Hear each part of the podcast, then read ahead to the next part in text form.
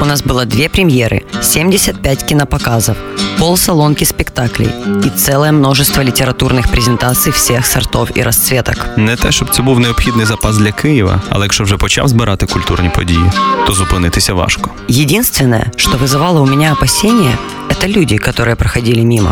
Але я знаю, що рано чи пізно ми затягнемо їх в обійми культури. Гонзо Ефір з Тетяною Кісельчук та Євгеном Стасіневичем кожну середу о другій годині дня. Повтор у неділю о п'ятій вечора. І в подкастах на сайті OFR.FM. Old Fashioned Radio. Добрий день, шановні радіослухачі. З вами знову Гонзо Ефір, All Fashioned Radio. В ефірі Тетяна Михайлівна Кисельчук, головний редактор BitUA. Да, и литературный критик Евгений Стасиневич. Добрый день. Добрий. Е, Тетяна Михайлівна, е, значить, дивіться, у нас знову культурні підсумки тижня. Ми поговоримо про, та, е, про всі наші улюблені рубрики. Починаємо традиційно з кіно. І хоч кіно, про яке ми будемо говорити, тільки но починається, але говорять про нього вже давно. Говорять активно, говорять переважно з придиханнями. Е, скажіть, що це ви таке подивились, а після вас і я. Е, про що власне мова? Що це за фільм подія така? Про кіно. Фильм Джармуша Паттерсон. А, значит, очень просто там все казалось бы на первый взгляд. А, Есть водитель автобуса по имени Паттерсон, который живет в городке, внимание, Паттерсон. Все, собственно, он, он катается на своем автобусе. А, Фильм состоит из семи, почти восьми дней. Нам каждый день говорят понедельник, вторник, среда, четверг. Что Життя еще? героя. Да, ну это такая у нас повседневность сразу проступает. А, у него есть жен... Нет, скорее это любимая девушка, наверное. Так. А, да, которая... э, Красива это- вона вам, Тетяна Михайлівна? она пре- превосходная, но мы про, про нее поговорим Мгм. еще чуть-чуть отдельно, потому что там есть о чем поговорить. Она сидит дома, э, то играет на гитаре, то печет пирожки. Э, весьма милая молодая девушка. И, значит, а Паттерсон после того, как он съездит на автобусе, он еще заходит в барчик и э, гуляет с собакой. Ну і дивиться на водоспад. Да, и еще... Зранку и вечер. Да, да, смотрит. Э, В это время еще в автобусе происходят э, некие диалоги пассажиров. Які він підслуховує. Да, которые, ну, ему делать нечего. Тобто, власне, це є весь сюжет. Насправді, якщо ви переживаєте, що ми за спойлером, і вам не буде чого туди йти і дивитися, це неправда. Тому що е, е, тут є, ми от і перед ефіром поговорили про те, що можна проговорювати нам, що не можна. Е, але, е, по-моєму, тут є певна симуляція куль- кульмінаційних подій. Тобто, якийсь набір цих подій в фільмі присутній, тобто те, що вибиває, те, що зламує цю буденність, те, що вибивається з цього ряду. Але, по-моєму, навіть це, оскільки воно потім досить швидко знов входить в колію, е, хоча тут можна може зі мною не погодитися, е, але оскільки воно входить в колію після цього, то ми зрозуміємо, що навіть і ці події не, не, не руйнують цієї певної ідилії. Жень, давай не будем говорить пространственными фразами, потому что если человек не смотрел фильм, он совсем не понимает, о чем идет речь. Главное, что здесь Но- нужно сказать, это то, что Паттерсон, водитель автобуса, он еще и поэт. А, и э, вот этот э, прием Джармуша, да, когда он едет на автобусе и э, параллельно пишет стих.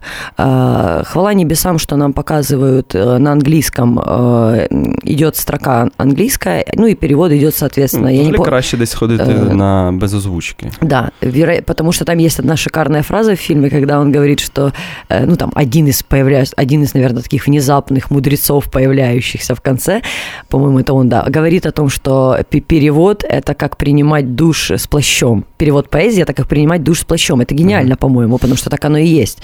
По-моєму, ні, але тим не менше. Э, ну, тебя никто не спрашивал. Я все одно сказав. А, Итак, почему, почему выбран Паттерсон, собственно, для рассказа о Паттерсоне? А, потому что па- ма- маленький городок в Америке Паттерсон. В Нью-Джерси. это- Да, в Нью-Джерси. Это, э, ну, родина так себе, потому что, ну, хотя, да, и родина в том числе, а, двух великих американских поэтов, сразу двух, а, Уильяма Карлоса Уильямса и Алина Гинзберга. И если Алина Гинзберга большинство наших радиослушателей так или иначе, если не читала, то хотя бы слышала, то вот Уильяма Карлоса Уильямса знает не так много, к сожалению. А, Что здесь нужно сказать? Ну, нужно, конечно, для начала бы почитать поэзию Уильямса, но ее никто не любит. Э, После... Ну, тут треба сказати, що в нього є велика поема. Э, Уильямса?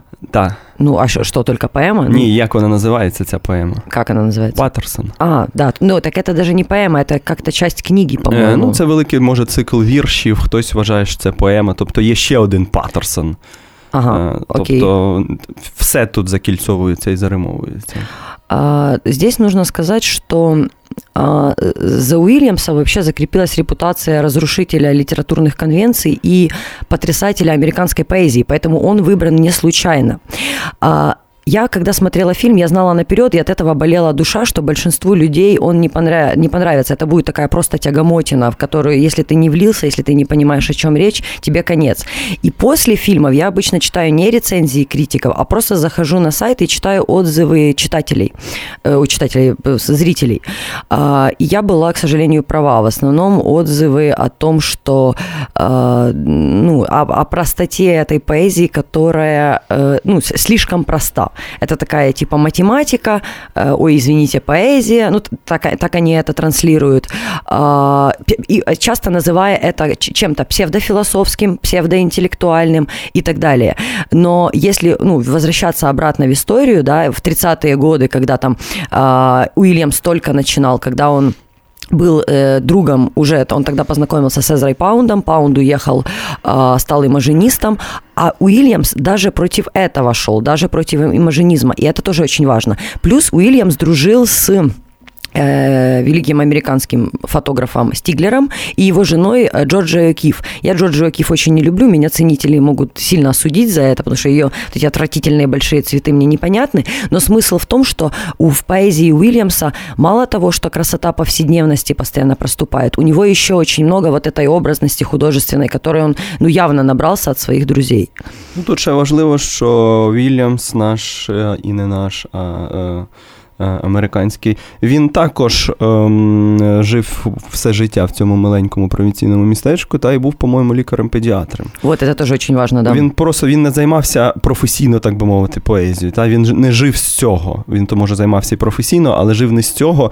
І, і тут Паттерсон йому е, найкращий Дуже контрапункт. близький. Да, людина, яка водить просто автобус, що може здавалося бути банальнішим, але. Оця проблематика банального і буденного у Джармуша, е, вона важлива, тому що ем, дивіться, що відбувається. По суті, Паттерсон пише вірші з будь-якого приводу. Да? Навіть е, коробка сірників може стати приводом написати вірш е, чи прогулянка, е, значить, ввечері з собакою. Е, Він робить, він відсвіжає оцю ідею, що не просто, якщо б знали ви, з якого ссора, та, а, а що буденність є, можливо, найпоетичнішою фактурою. Та? Ми в 20 столітті звикли думати, що буденне, просте, людське, е, воно радше породжує зло. От ми знали з Ханни Арен та банальність зла. Ми знали, що все най, найбуденніше, воно, скоріш за все, приховує за собою щось страшне.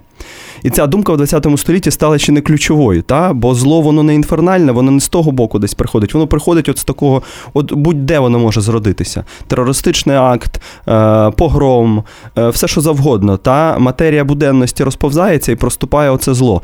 Тут Джармуш не мов би пов- повертає буденності її той початковий колишній потенціал, щоб насправді найкраще, якщо людина йде по вулиці і посміхається, це не означає, що він маніяк в душі, як ми звикли е, в серіалах, та що найзвичайнісінькі Ну, люди, или вони маніяки серійні. Та, він каже, що якщо людина водить автобус та і живе спокійним тихим життям, то в нього не, е, значить, не, не трупи в шафах і у ванні лежать, а що він може писати поезію насправді. Ну да, так- І це важливий ідейний переворот, тому що він знов він стає на цю позицію. Бо останні багато десятиліть ми, ми, ми жили під владою іншої концепції буденності. Та? Мені, е, мені тут от на цьому залежить. Э, Спасибо, Женя. Я точно так же, как и ты, думаю. Я сейчас еще кое-что скажу, а потом задам тебе вопрос. А, У эм, Уильямса, опять-таки, если через него смотреть на этот фильм, а, ну, его понятно, что критики, современники обвиняли, обвиняли в разных вещах, и он однажды написал, а, прячась за эф- эвфемизмы, толдычат про антипоэзию. Вот чушь-то, анти они увидели, а поэзию.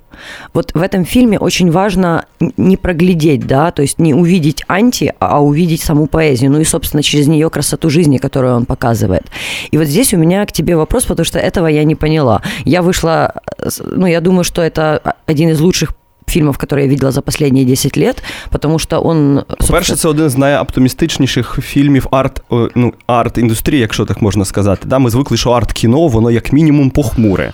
Те, що воно оптимістичне, життєствердне, та? от до цього ми не звикли. Навіть Джармуш нас до цього не вчив попередні 25 років, не привчав. А тут правда, ну, значить, все ну не те, щоб добре-добре, але принаймні душу ж не рве. Э, ну, у меня я, я дальше пошла. Я когда вышла из кинотеатра, я жить захотела. Это со мной не часто происходит. Вот, бачите. А, и вот тут у меня здесь вопрос, потому что да. я этого и не поняла. А, как Джармушу удалось заставить меня хотеть жить? Какие приемы он здесь использует, кинематографичные, если, если ты понимаешь, о чем тут речь? Е, Дивись, е, по-перше, він показує, та, він теж е, ми можемо, якщо нам показують дуже довго хороше життя, ну принаймні спокійне, і ми можемо собі подумати, що воно щасливе, та? бо внутрішньої драми Патерсона ми не спостерігаємо. Так він він не публікує свої вірші, так йому постійно ця його дівчина каже, що треба хоча б копію з них зробити, бо вони можуть зникнути. Е, Але його це не сильно обходить. Тобто йому момент самої творчості важливіше за момент визнання цієї творчості. І ми чекаємо весь фільм, що буде буде той переворот. Нас так теж привчили. Якщо все довго дуже добре, ну то в кінці нас просто мокнуть головою в щось не те абсолютно. І коли цього наприкінці не трапляється, хоча якісь певні, е, значить, кульмінаційні точки, як ми сказали, там все ж таки є. Коли все ж таки не розривається ця ілюзія, а по суті, ця навіть така якась квазіутопія. Та? Мені кажется, що вона все-таки в определенний момент розривається, але потім он так чітко виходить на новий ну, уровень. надривається. І те, що цього, да, от, от може тобі це, і коли ми чекаємо, що зараз все піде, і життя візьме гору, він показує, що життя може бути іншим. Воно візьме гору своїм своєю оптимістичністю, що людина навіть щось втрачаючи, е, е, щось суттєве для себе. Що-то другое приобретає. Так, абсолютно. І, і і, це краще, це логічніше, і ніякої драми в цьому немає. Та? І і те, що він показує, що може бути і так, логіка життя може бути отакою, може оце й провокує жити, тому що він говорить, і і він і ми якось е, віримо йому, та? що ну дійсно, і, і життя теж таке. Життя це не постійні перевороти з плюсу на мінуса. Життя це не постійно, значить, надрив надрив і чорнота така вічна. Е, може бути і так, і і так часто буває. І подивіться, та? і оця несподівана для нас вже думка, яких спокусили е, ну не злом, а, а драмою, е, що справжнє життя це велика драма. Та Для нас настільки це несподівана думка, вона так добре аранжована великим режисером, е, що дійсно ми починаємо в це вірити. Окей, життя може бути і таким, треба і хочеться жити. Здесь нужно было бы закончить на этих оптимистичных словах, но мне все же хочется сказать несколько слов о э, его девушке. Угу. У нее просто очень неправдоподобно. Она очень классная, она очень добрая, она такая супер идеальная, по-моему, девушка. Она так за него переживает, так его любит, так все старается для него сделать, хотя она несколько безумная по-своему. Це певний контраст до буденності, не, до спокійності його. Э, вот видишь, тебе кажется так, а мне кажется, что Джармуш пытался в ней э, воплотить вот эту вот в классическом понимании музу. Звичайно, вона сама поезія. Така. Да, вона да. за все кожен день за щось нове береться. Кожен день під іншим, значить, знаком проходить. Вона то то робить, то все, і вона не розчаровується. Я просто хотела предупредить мужчин э, о том, що таких женщин в житті реально не буває. Це на всякий случай. Е, але, значить, перед тим, як ми все ж таки е, закінчимо цей блок, мені ти багато говорила про Вільямса, про про поезію. Е, вочевидь, якщо ви любите Джармуша, вам треба йти на цей фільм. Якщо не любите, так само вам треба його подивитися. Це дійсно Всім один з найкращих фільмів 2016 року. І просто оптимістичне арт-кіно. Ну, ну це треба побачити. Та? І, і Джармуш сам там писав музику, і Джармуш, як ми знаємо, поет, і хтось подумав, що це історія про нього. І от тут в мене питання. Е, може, тепер до тебе, може, взагалі до себе, до всіх, до всесвіту. Ем, Чи, Чи не було б краще, якби ми не розуміли міри обдарування цього поета. От по суті, ми розуміємо, що Петерсон десь на межі геніальності. Тому ну, що ми з тобою він не просто е, значить, пов'язується з Вільямсом, з цією традицією. Е, там ще й вірші писав до до цього фільму дуже відомий американський поет. Я Може, от, кстати, ти зараз я, назвеш я, його? Я, ні, я не промоніторила, хотіла, але забула. Я забув просто, він для нас, то зрозуміло, не не аж такий відомий. Ну, для нас Вільямс не аж такий відомий. Е, але там, вочевидь, ну навіть коли він читає, коли ми бачимо, навіть якщо ви побачите субтитри, буде зрозуміло, що це не графоманія. Определенно ні. Так, не графоманія. І отут питання, тобто він розповідає історію таки, таки про геніальність, так би мовити, яка може себе цілком добре почувати навіть невизнаною. Е, чи не було б тут доречніше, якби ми не розуміли, е, хто він, або, можливо, щоб він був графоманом. Тобто, якщо він шукає дива в буденності, якщо все буденне це вже саме по собі чудо Та? Бо він ходить, і це правді дивно, що отак, отак воно все повторюється, але кожен день щось нове. Е, і, можливо, було б так само тоді е, банальне може бути дивним і і чудним. І тоді графоманія це певним, певною справою чудо. Я я поняла вопрос, Жень, сразу дважди нет. Він підвищує, так би мовити, ставку ось і робить його. Ми, ми одразу розуміємо, що йдеться про непересічну людину. От, можливо, було б до речі, це було б важче втілити. Ми б, може, менше е, імпонували цьому поетові Патерсону. Та? Е, але можливо це було більш в логіці само, так, самого ти, фільму. ти заплив, заплив за буйки. Я Мені так говорю. здається, от Смотри. мене постійно напружувало, що нам нас постійно нас, е, нас підводить до того, що він такий геніальний поет. Та? Мені б хотілося, щоб було або двозначність, принаймні, або ще б цікавіше, коли б ми розуміли, що він то ну таких дуже-дуже багато поетів насправді. І, і нічого це не змінює. От що важливо. Ну, смотри, во-первых, э, хвала Джармушу за то, что он решил вообще воплотить фильм о поэзии, да, о поэзии Ну да. в прозе. Это, ну, может, для американцев это не так стра... ну, не стра... не- м, более понятно, потому что у них это традиция, это их поэты и так далее. А з іншого боку, у них теж поезія дуже девальвована е, в західному світі. Поети вже ніхто, по суті, та великих поетів, ну не Так те, що вот. немає, а просто поезія це не- не як у нас. У нас Жадан це фігура номер один, а там поети десь на кампусах. Э, Тем не менее, все равно в 2016 году взяться за фильм про поэзию и так его показать, это вообще большое уже чудо. Э, Ну, и это большая смелость. И, То есть я, я не знаю, я просто аплодирую стоя, потому что ну, я, я не знаю, какой еще режиссер бы взялся за это и показал Ні, это це так. просто сміливо для Джармуша такий злам стилістики. Э, Це- А во-вторых, почему еще раз, э, ну, ответ на твой вопрос нет, не надо графоманию, потому что если он пытается, ну, как мне кажется, если он пытается показать чудо в э, обычной жизни, в повседневной, то такое же чудо и должно получаться в словах. Ну, как мне кажется. Е, ну тут просто виходить, я все теж розумію. Виходить, що ем, просто тут диво, що поруч може існувати поет великий, та його ніхто не визнає, Да. він собі пише, від того навіть щасливий. П- Я розумію, де И тут Ему не надо это признание, Де тут понимаешь, это теж очень диво, важно. я розумію, але е, м, що- д- диво і в тому, що люди взагалі можуть хочуть писати поезію, та і, Та не можуть. Е, а, і, і у них не виходить, але вони все одно це роблять, значить, і по-своєму це теж диво. Тобто м, для мене тут можливі інші, так он не інший это розвиток показывает, подій. понимаешь? Смотри, он говорит о том, что вы, если, вот смотрите, если условно там, я не знаю, я дворник, и я пишу поэзию, но я от этого очень счастлива, я тоже там выхожу морозным утром, подметаю, а потом пишу об этом текст, это замечательно и прекрасно. Просто Так. обычно почему-то у нас дворник обязательно с этими, э, с Да, поэзией потім по- піде по- публікувати. побежит и будет кричать, какой он Це гений. хороша а, дуже Па- а думка. Паттерсон, он так не делает. Е, Що графомани, оскільки та, у них такий темперамент, що вони будуть пробивати. Може бути і так. Одним словом, тут є про що подумати. Мені ця колізія геніального буденного подобається. Мені подо... Тут і знаєте що? Тут на позіру це все банально і просто, і комусь це здалося дуже простим фільмом.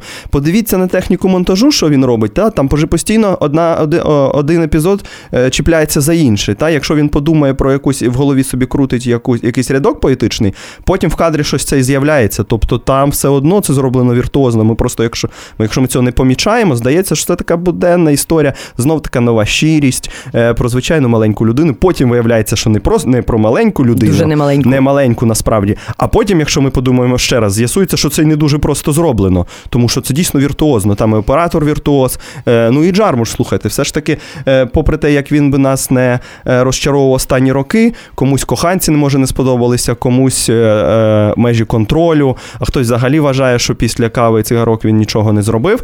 Е, то е, от подивіться, він е, Джармуш повернувся, в Джармуш в прекрасній формі. І, і ми радимо. Патерсон це безсумнівно те, на що треба сходити. Тепер, значить, все ж таки треба нам піти на музичну паузу. Ми так і зробимо. А, але ми дуже не хочемо. А оскільки приблизно паралельно в прокаті йде і Джиммі Денджер, Джармуша, документалка про його улюбленого Ігіпопа, який, до речі, з'являється і в Патерсоні фрагментарно там в барі. Подивіться, побачите. То ми зараз і послухаємо щось з ранніх зі Stooges. Old fashioned radio. True jazz, true experience. Old fashioned radio.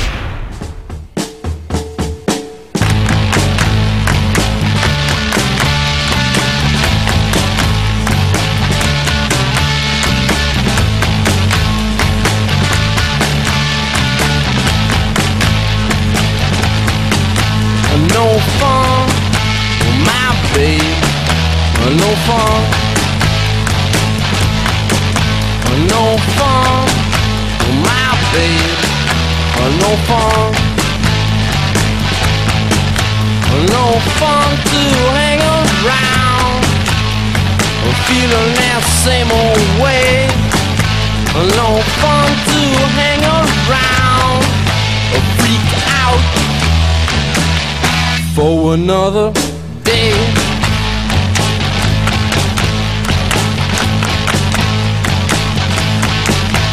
No fun for my babe. No fun. No fun for my babe. No fun. No fun to be alone. Walking by myself. No fun to be alone. But in love with nobody else.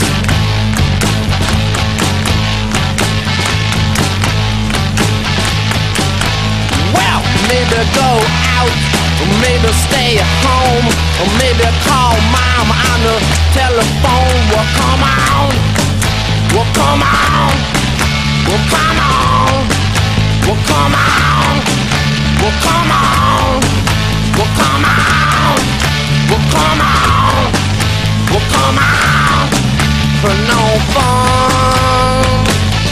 To be alone. For no fun. To be alone.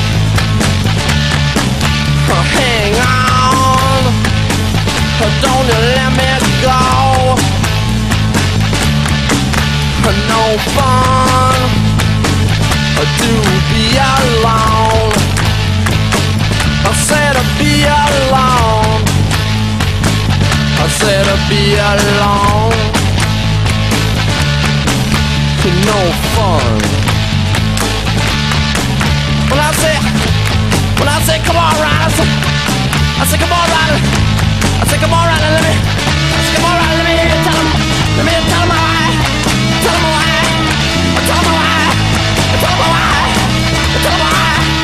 why, why, I feel. I I come on, let me I feel. Yeah.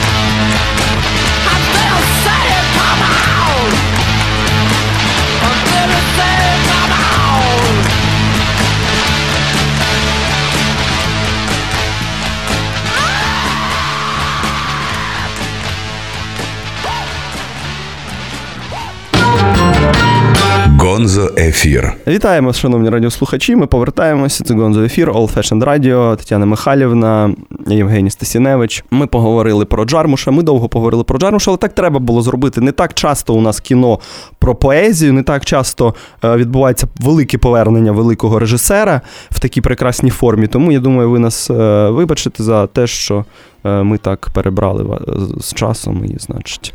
Е, Але тим, по- по- по-моєму, по-моєму, все логічно. Це, це, це на те заслуговує. Е, Одним словом, е, ми переходимо, йдемо далі. І ми зараз у нас е, продовжуються культурні підсумки. Е, Були події цього на цього тижню такого скандального характеру, про які говорили всі. Е, І ми теж, вочевидь, маємо щось про це сказати. І перше тут це скандал з погромом, чи як би ми це називали, погромом виставки е, Давіда Чичкана. Про мистецтво. И хочется об этом говорить, и не хочется. Точнее, не хочется, но надо. Тому що всі поговорили, чи там є для тебе щось неприємне? Э, Да и, и так, и так, на самом деле, потому что уже так потягали эту тему за эту неделю сильно, и столько уже высказали мнений, что ничего свежего я определенно не скажу, могу, могу только суммировать. Наша да. спо- Це ж гонзо ефір, ми говоримо про себе. Ну да. Э, Да тут, понимаешь, тут сложно даже про себя говорить. Вот тяжело и- и- Як и- тобі і и- мистецтво идентифицировать Чичкана? себя в этой ситуации Давай очень поч- трудно. зайдемо здалеку. А, Мне нравится Давид Чичкан. Я принимаю эту точку зрения, что это, ну, по- ой, боже мой, художники не очень любят, когда их сравнивают, но тем не менее он кажется мне нашим Павленским даже в таком, Акціоніст. ну да, в какой даже выше, потому что Павленск, у Павленского все чуть, ну, он очень крут, безусловно, но там все-таки чуть проще, да, чуть проще в том плане, что если ты прибиваешь э, гениталии к Красной площади, то очевидно, что к этому будет приковано очень много внимания. А Чичкан, он как-то шел э, Тоньше працює. да, действительно, он как-то э, тоньше шел, но м, тут же смысл в том, что это мы не знаем, а тус- тусовка, она знает больше, во-первых, а во-вторых, э, Ч- Чичкан и сам говорил, по-моему, в интервью Громадскому, что э, он не раз получал э, не только по лицу э, за все свои э, анархистские высказывания, там про него как-то ходит и много каких-то легенд непонятных, но то, что он анархист, он сам это э, артикулирует, да, он анархи... но я в этом не очень хорошо разбираюсь. Правые, левые идеи, они как бы вроде как и всем понятны, но везде есть нюансы, знаешь. Значит, э, опять-таки для э, радиослушателей, которые, например, вообще не в курсе. У Давида Чичкана в Центре визуальной культуры состоялась выставка 4 э, февраля в субботу. Был осуществлен по- погром группой неизвестных ультраправых, а, которые забрызгали баллоном охранника, м, э, п- испортили, собственно, искусство, а, э, как-то надругались. Ну, значить, по-перше, що, ж- що це за виставка? Що там було? А, значит, э, выставка, вот м- мне ее хочется описать по одной картине, там так будет все понятно. А, на картине такие полудети, скажем, в камуфляже, а, а между детьми а, проведены, а, значит, такие линии, но линии необычные, а которые говорят нам, что это Украина, Россия и, собственно, идея анархизма. Ну, то есть, понятно, русский флаг, украинский Мгм. флаг и вот эти красно-черные, черные. И вот глядя на нее, большинство людей в Фейсбуке э, ну, яростно просто кричало, как ты смеешь, э, недоносок, э, сравнивать Украину с Россией, ну, то есть э, говорить о Украине и России в одном контексте. Ну, и, э, эм, и, э, с- Ну і ну, просто, типу, певні цинічні висказування про війну, там, да, скажімо. да, та? да, да. Чому, то ми- чому ти не тільки восхваляєш ці речі? Да, почему ты не... го- Ну, вот. И вот глядя на эту картину, у меня возникает... э, Я вспоминаю одну фразу если я не ошибаюсь, это был э, Оэ э, Ки- Кин- Кинзабуро. Кин- Да. А, у него есть такая фраза, значит, цитата. Подходит маленький мальчик к отцу и говорит, э, папа, папа, а сейчас же война идет, а что, я ж пока вырасту, я ж, что же будет, если я на войну не успею? На что ему отец отвечает, ты, сынок, не успеешь на войну, ну, войны станет на всех. И я, глядя на эту картину, вижу как вот это, только вот это. Э, ультраправые, ну или просто прав, ну, яростно правые, да, когда э, видят эту картину, им кажется, что это же вот эта вот трансляция вечного черного и белого. Все украинцы хорошие, все русские плохие, все э, гомосексуалисты плохие, все гетеросексуалы хорошие, э, все христиане хорошие, все атеисты плохие. Вот такие у ультраправых идеи. И если вообще на, в, эм, в поле искусства, искусства не может, неприемлемо, да, такие вещи, как погром Ти выставки. бачиш, що вони просто щитують поверхову цю таку якусь, значить, оцей меседж на най, найпримітивніший, да, що це. Это, во-первых, Так, ну, и понятно, і не что йдуть далі. Не, Я не, я не считаю, что все, опять-таки, все ультраправые считывают только поверхностный месседж. Нет, им еще очень болит за страну. То есть mm-hmm. они, могут, они могут смотреть глубже, но все равно это неприемлемо. Э, ну, в, усл- войны, в условиях да. войны, да, с Россией, типа, такие вещи неприемлемы. И вот тут Чичкан, конечно, э, с, очень смелый человек, потому что ты попробуй в нашей стране, вот серьезно, демократия как будто на улице, но ты попробуй высказывать mm-hmm. свое мнение. Mm-hmm. Вот Чичкан пытается, это, ну, точнее, он это и делает, э, как один в поле воин. А, и что он получает за это?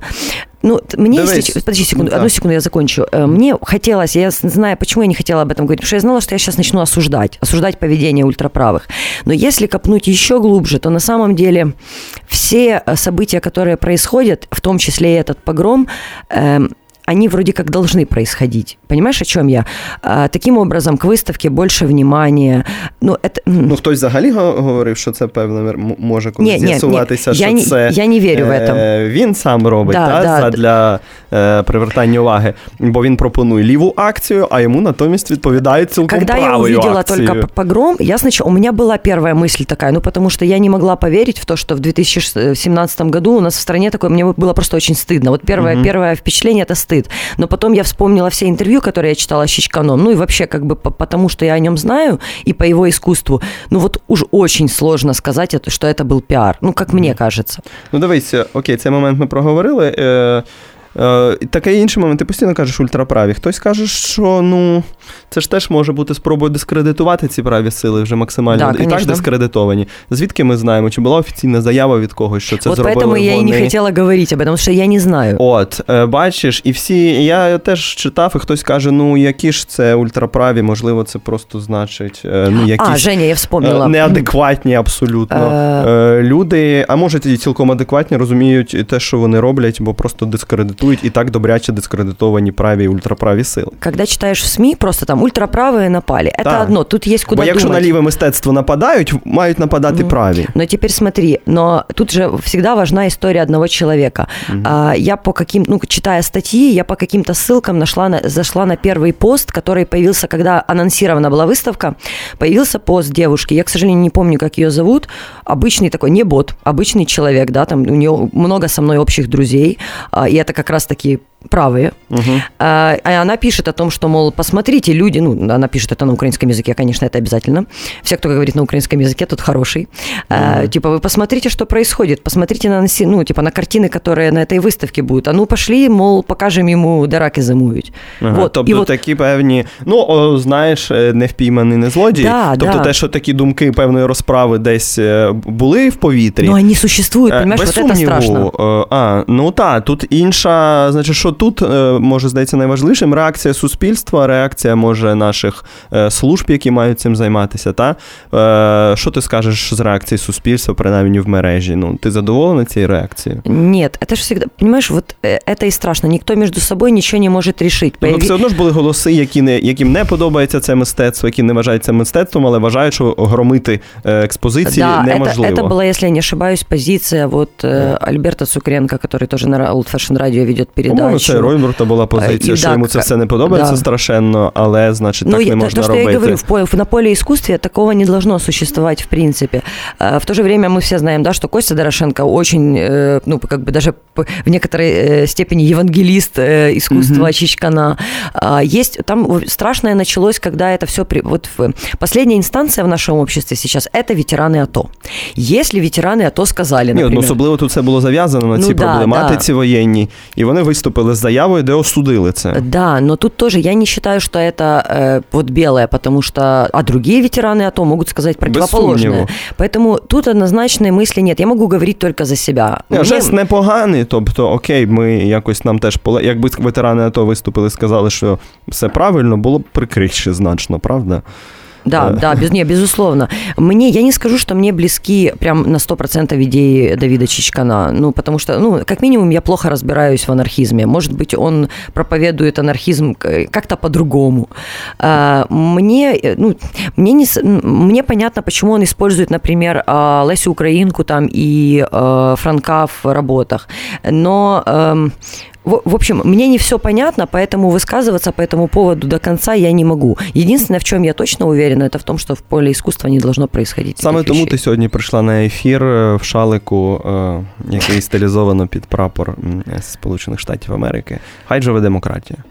Е, Про це ми поговорили. Маємо сказати і про те, що був ще один скандал, пов'язаний е, більше з літературою, але так само і з політикою.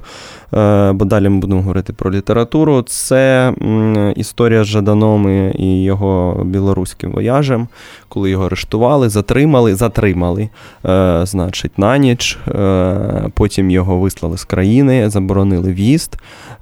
Почалася хвиля, звичайно, обурення, якісь дипломатичні перемовини, а потім Білорусь скасувала цю заборону, тобто окей, все можна е, зробити. Е, Якби ми були конспірологами, ми б подумали, що комусь потрібно нагнітати довкола важливих культурних персоналій якесь негативне інформаційне тло. Чичкан, Жадан. Та треба якось, ну не те, щоб дискредитувати їх. Жадана, то ця історія не дискредитує зовсім, але просто витворюючи негативне тло, та якісь у, у, у людей, е, які не слідкують за цими речами, постійно можуть бути. Ну, ці люди будуть присутні пов'язані зі, з- е, не так зі своїм мистецтвом, як зі скандалами. Та? Е, якби ми були конспірологи, ми подумали, що, що це комусь це потрібно, е, але ж ми не такі, тому, е, значить, слава Богу, що воно все вирішилося, що з Білоруссю е, хтось не зміг витворити поки що та, о, о- оцю лінію напруження, тому що ми знаємо, що Жадан багато зробив для популяризації білоруських поетів тут. Андрія Хадановича ми е, про нього дізналися великою мірою через Жадана, і через нього так само. Та? І, і Жадан великою мірою нашу літературу там представляє. Тому оці зв'язки не рвуться, слава Богу. Е, Але прикрість, да, а осадочок то остався. Е, Тобто просто треба собі зафіксувати, що якось от довкола митців починають витворюватися один за одним скандали. Треба подумати про це і в будь-якому разі не вестися на ці провокації, бо, бо, ситуація за добу вирішилася, а е, значить, прокляття полетіли вже в перші години. Ну вот, понимаешь, вот это больше всего и... э, Просто очень, во-первых, все устали от этих скандалов без, бесконечных, от этого... э, Ну, та, що ми говоримо не про книжки, не про мистецтво, як Да, таке, с- того ж Чичкана, та, а говоримо это про постоянно, скандали довкола. Э, Понимаешь, во время Майдана, возможно, скандировать «Слава нации, смерть врагам» это было еще как-то... Це інший контекст э, зовсім. Да, и, и правильно, другой контекст. А вот сейчас, когда это происходит, вот это бесконечная «Слава нации, слава нации», я, я просто больше не могу этого понять. Мне кажется, что уже м, все, все эти лозунги... Ні, та є час лозунгів, є час ц- серйозної роботи та серйозної рефлексії. Ну, с- серьезная рефлексия, понимаешь, тут же ж смысл в том, что, ну, как мне кажется, уже последний, знаешь, к чему я в конце пришла? К тому, что, возможно, смысл жизни заключается только в том, чтобы хоть кому-то помочь, но в первую очередь спасти свою душу. Хоть, ну, то есть, если у тебя есть возможность, спаси свою душу, перестань э, спасать всю нацию. Ну, как, как- если честно, нация это для меня уже э, архаизм, но, тем не менее, э, у нас из-за этого происходит очень много Окей, ми поговорили про ці скандали. Сподіваємося, що мистецьких подій цього року буде ба- буде багато, а от скандалів Буде довкола них хотілося б значно менше. Та давайте говорити все ж таки про предмет цього мистецтва, аніж е, про контекст, в якому воно функціонує. Тим паче, якщо він з відверто кримінальними е, якимись такими історіями відбувається. Зараз ми знову підемо на музичну паузу і, і повернемося. Old fashioned radio. It's a long way now to December. Little girl, where have you been?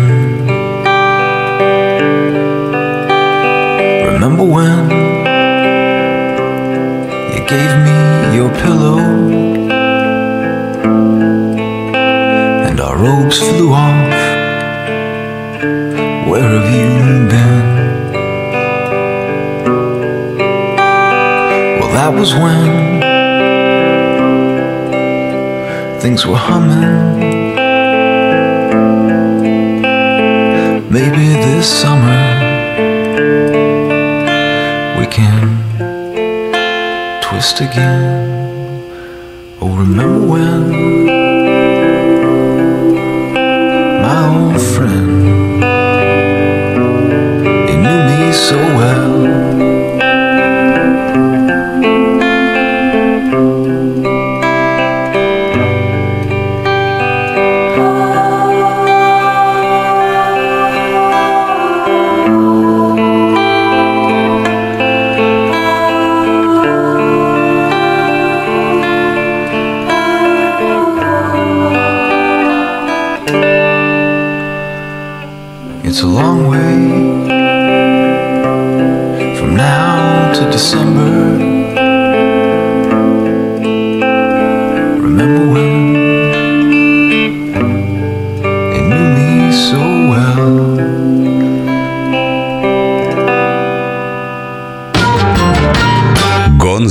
Ефір. Добрий день ще раз. З вами Гонзо ефір на Old Fashion Radio. Це ми. Е, Оце, оце дитя, яке тільки що щось сказало, це літературний критик Євгеній Стасінєвич Вітаю. і е, я журналістка Таня Кисельчук. Е, Третій блок буде е, о літературі. И Аллилуйя. поговорим мы э, о э, тигроловах э, Ивана Багряного. Про літературу. Чого саме зараз? Тому що що? Видавництво основи е, видало не так давно цю книжку. Видало, е, значить, ем, е, в межах оцієї своєї. Ну, чи то серії, чи назвіть як хочете, перевидання класики, е, нової класики, більш давньої класики. У них була історія з Кайдашевою сім'єю, пам'ятаєте, з тими колажами. Тепер вони добралися до романів вже ХХ століття. Е, І вони видали Тигроловів. Пам'ятаємо цей роман, хтось пам'ятає зі шкільної програми. Е, Хто не пам'ятає, той просто може про нього чув. Бо чому про нього багато говорять? Та? Про Багряно говорять як мінімум про три тексти: про один памфлет.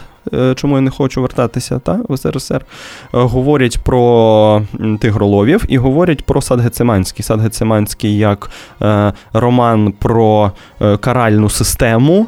Так, Е, НКВДську 30-х років про роман, який по суті і хронологічно випереджає архіпелаг Гулаг. Е, без сумніву, е, ми думаємо, ну як ми думаємо, люди, які щось читали про ці колізі, думають, що Солженіцин, без сумніву, читав і знав цей роман, тому можна шукати там паралелі. Хоча ми знаємо, що Солженіцин з багатьох джерел черпав, тому менше з тим. А про Тигроловів часто говорять в тому контексті, що це пригодницький роман. Пригодницький роман на дуже е, складному, значить, тяжкому матеріалі. Е, бо про що сюжет? Сюжет про те, як головного героя многогрішного везуть на етап, везуть в Сибір, а чи й далі. Та він тікає з етапу. е, Тікає в дику природу, і починається велике протистояння на лоні природи його і НКВДиста Медвина. Медвина, який буде протягом усього роману розгортатися, набирати оборотів. Та? Його там е, прийме родина зеленого клину українців сірків, е, і це буде така класична, значить, що українці не вмирущі, вони в тих умовах можуть вижити. Це буде така, е, по суті. Перебью тебя на секундочку. Е, Не еще- треба цього робити, е, бо я ж не Я договорив. Е, Та, Ладно, що напомні така ідилія може сказати. бути про, про, про певний куточок краю навіть посеред пекла. Та буде любовна історія з Наталкою. Одним словом, це е, на матеріалі кривавої історії, та етап НКВД, репресії, згадки про те, як це все було, е, опис цього етапу. Е, ну, вся ця історія нам зрозуміла і відома з інших джерел. Тут ще набуває цього пригодницького виміру, що не дуже то й типово для цієї літератури а, було тоді. Та й по тому теж. Вже в 80-х, 90-х, 2000-х, особливо в кіно, е, це почало розгортатися. Ми ж пам'ятаємо фільми про втечу з Гулагу. Е, Там було фільм, пам'ятаєте, європейської копродукції, де, е, значить, в'язень біжить там весь фільм, а його переслідує такий самий НКВДист. І це була пригодницька історія на матеріалі от схожому. Тому от Тигролови якесь таке особливе, особливе місце займають. Буцімто це і актуально, і це і захопливо. І от про це актуально і захопливо хочеться поговорити. Тетяна Михайлівна, е, перестаньте відписувати кавалерам, які вас е, вітають заднім числом з Днем Святого Валентина, і поговоріть зі мною про тигроловів. Е, Що ви думаєте про і про перевидання, власне, основівське, і про саму цю історію? Если я не ошибаюсь, Евгений, вы же собирались сказать э, о, Я ще скажу. о визуальной части. Так. А, да, но пока мы не начали э, о визуальной части, поговорим, собственно, про смысл, да, про контекст, э, про главную сюжетную линию. А, значит, что меня смущает в этой книге, перечитав ее в 28 лет? Потому что первый раз я ее читала, как очевидно, все дети, там, я не, не знаю, в седьмом, восьмом классе. Ну, так, десь там. Тогда оно мне действительно казалось чем-то, э, чем-то ш- э, отличающимся а, обычно от украинской литературы, потому что, Від во-первых, жанру плачів. да, ве- ну, там тоже плачи Так, есть. але там є і пригоди. А, да, Це во- дивувало. во- во-первых, во-первых, там есть приключения, а, что меня обрадовало как ребенка, ну, подростка.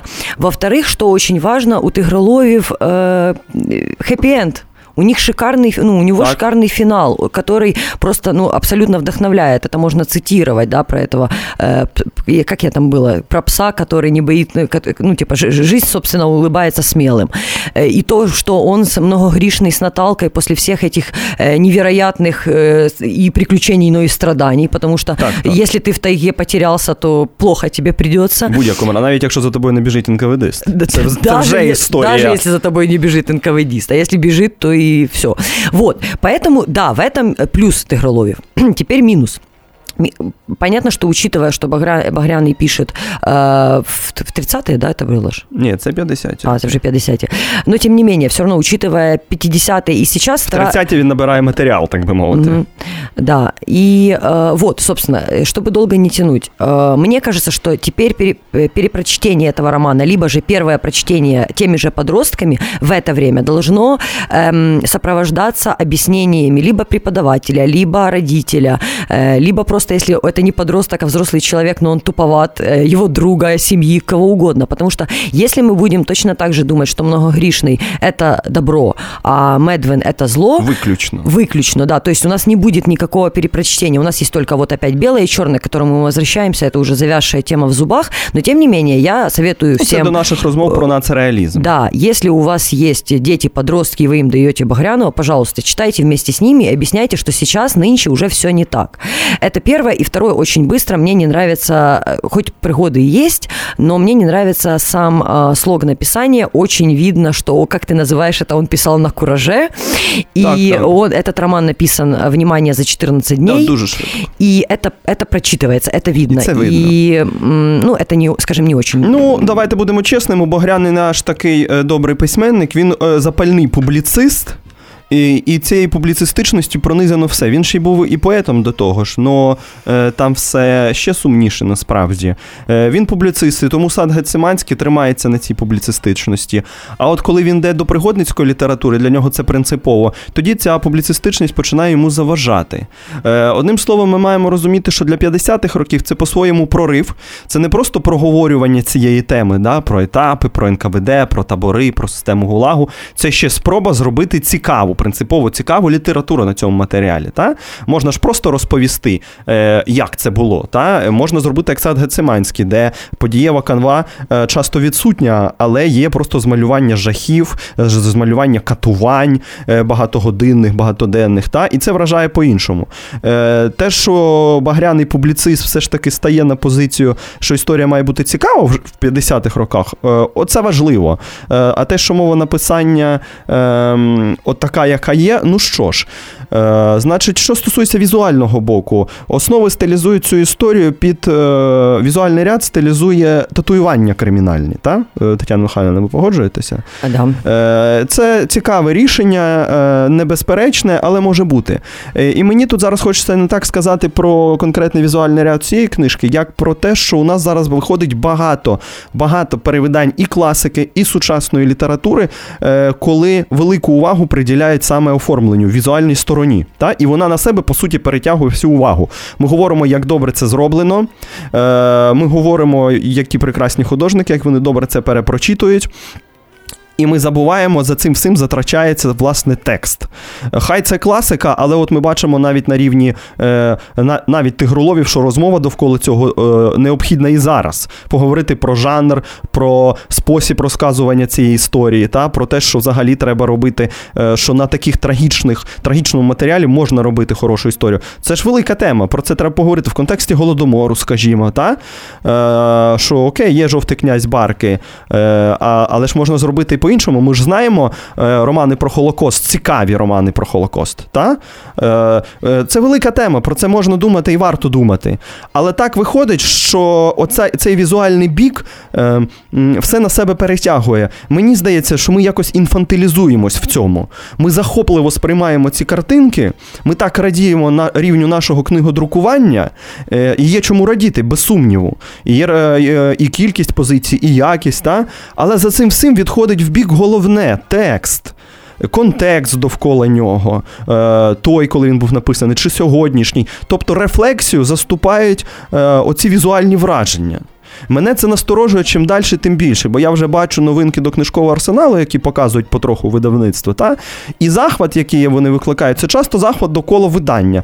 Е, Ну, хто перекладач, зрозуміло, окей, це це завжди важливо. Але Боже, яка гарна обкладинка, Боже, які прекрасні ілюстрації, та? Е, які чудові рішення. А про те, що цей текст нас провокує до чогось, якось забувається.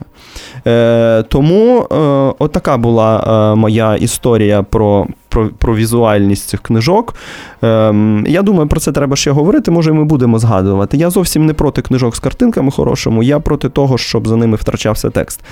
Ем, Ми маємо закінчувати. Е, У нас е, залишається ще буквально хвилинка, і тут ми маємо сказати щось про музику.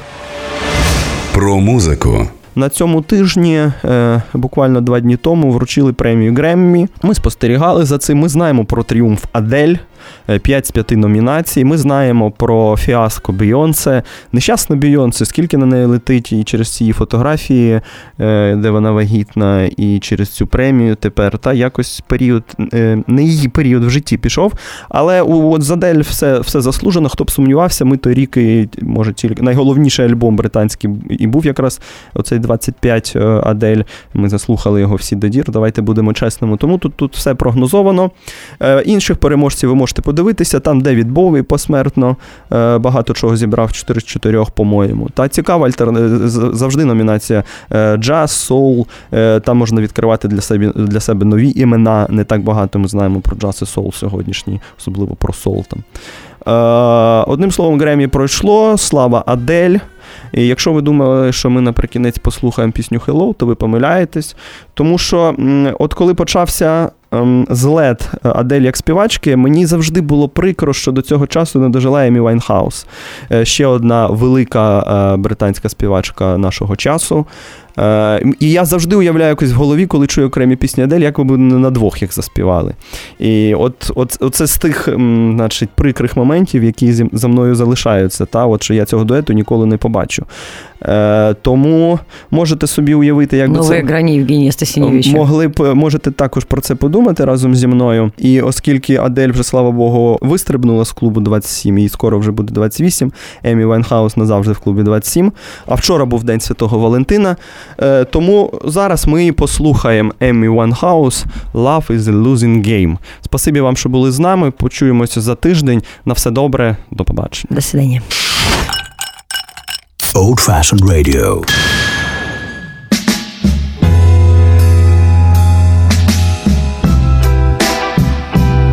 you, I was a flame.